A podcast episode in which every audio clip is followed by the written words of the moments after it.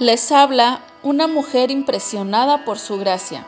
Y este es nuestro podcast del Ministerio Impresionadas por su gracia. Estás escuchando Reto de Lectura 365. Una mujer impresionada por la palabra.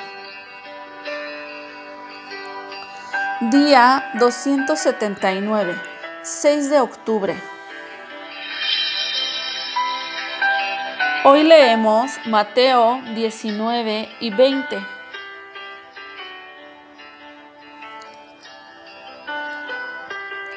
Las demandas del rey. No podemos seguir al rey sin pagar el precio.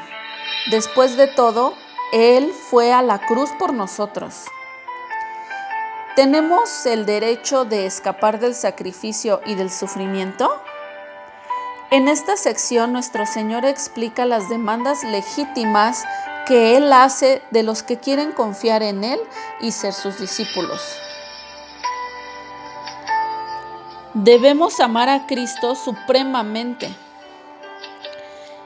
Cada uno de los tres primeros evangelios registra este suceso en el capítulo 19, versículos 16 al 26. Cuando combinamos los datos, vemos que este hombre era rico, joven y dirigente, probablemente dirigente de una sinagoga. Podemos elogiar a este joven por venir públicamente a Cristo y hacerle preguntas sobre las cosas eternas. Parecía que no tenía ningún motivo ulterior y estaba dispuesto a escuchar y aprender. Tristemente, tomó la decisión incorrecta. En su vida y enseñanza, Jesús trató de mostrarle a la gente que las bendiciones espirituales son mucho más importantes que las ganancias materiales. Dios ve el corazón y Dios quiere fortalecer el carácter. La salvación es la dádiva de Dios al hombre que confía en Él. Las riquezas materiales no son garantía de que Dios está complacido con un hombre. Debemos obedecerle sin reservas. Continuando con la parábola del joven rico, podemos observar en el versículo 27 que Pedro pudo ver de inmediato el contraste entre el joven rico y los discípulos pobres. Y a partir de aquí en adelante hasta el versículo 16 del capítulo 20, tenemos la segunda demanda de nuestro rey, obediencia. Cualquier cosa buena que hubieran dejado por amor de Jesús, les sería devuelta multiplicada cien veces. En otras palabras, ellos no estaban haciendo sacrificios, estaban haciendo inversiones pero no toda la ganancia se recibiría en esta vida. Nuestra inversión como cristianos debe de ser en lo eterno, mirando siempre las cosas que no se ven puestas, pues estas son eternas. Sin embargo, Jesús detectó en la pregunta de Pedro la posibilidad de un motivo equivocado para el servicio.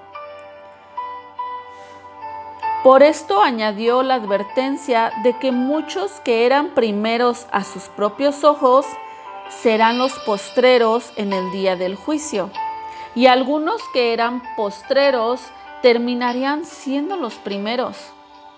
Esta verdad fue ampliada en la parábola de los obreros en la viña. La parábola recalca la actitud correcta para el servicio. La lección para los discípulos en parábola y para nosotros hoy en día es obvia. No debemos servirle porque queremos recibir una recompensa determinada y no debemos insistir en saber lo que recibiremos. Dios es infinitamente generoso y lleno de gracia. Él nos da mucho más de lo que merecemos. La última demanda de nuestro rey se encuentra en Mateo capítulo 20, versículos del 17 al 34. Él nos dice que debemos de glorificarle completamente. Por tercera vez, Jesús anunció su arresto, crucifixión y resurrección. Mateo 16, 21 y Mateo 17, 22. En los, en los anuncios previos no había especificado la manera en que moriría, pero ahora mencionó claramente la cruz. También mencionó claramente su resurrección, pero el mensaje no penetró en los corazones de los discípulos. En contraste con este anuncio de sufrimiento y muerte, tenemos la petición de Jacobo y Juan, y su madre Salomé. Jesús hablaba de, hablaba de una cruz, pero ellos estaban interesados en una corona. Como podemos observar, hubo varias cosas erróneas en su petición. En primer lugar, brotó de la ignorancia. Otro factor fue su falta de dirección celestial. Ellos pensaban como el mundo querían enseñorearse sobre los otros discípulos. Dado que ellos pensaban como el mundo, su petición fue carnal, porque egoístamente estaban pidiendo gloria para sí mismos, no para el Señor.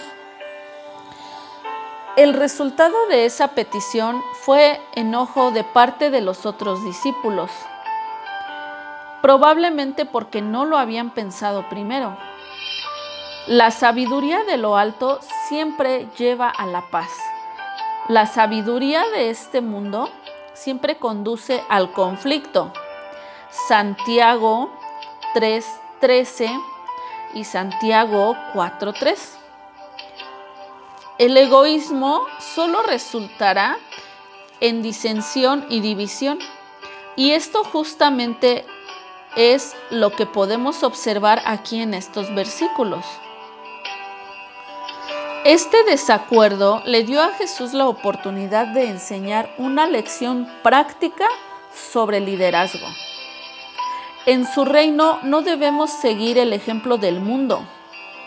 Nuestro ejemplo es Jesús, no el presidente de alguna corporación ni una celebridad con dinero. Jesús vino como siervo. Por lo tanto, nosotros debemos servirnos los unos a los otros.